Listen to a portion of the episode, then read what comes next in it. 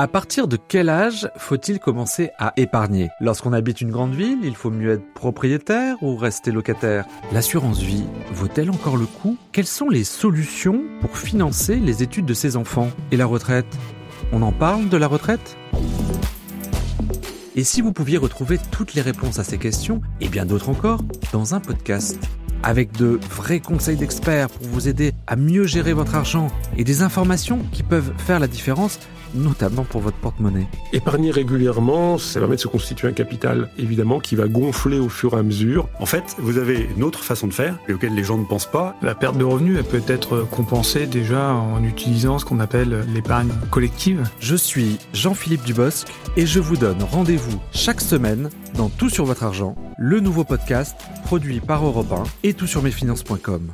Pour ne pas rater la sortie, abonnez-vous dès maintenant sur votre plateforme de téléchargement ou de streaming habituelle. Et suivez-nous sur les réseaux sociaux, sur europe1.fr et sur toutsurmesfinances.com. A très vite dans Tout sur votre argent, le podcast qui parle cash.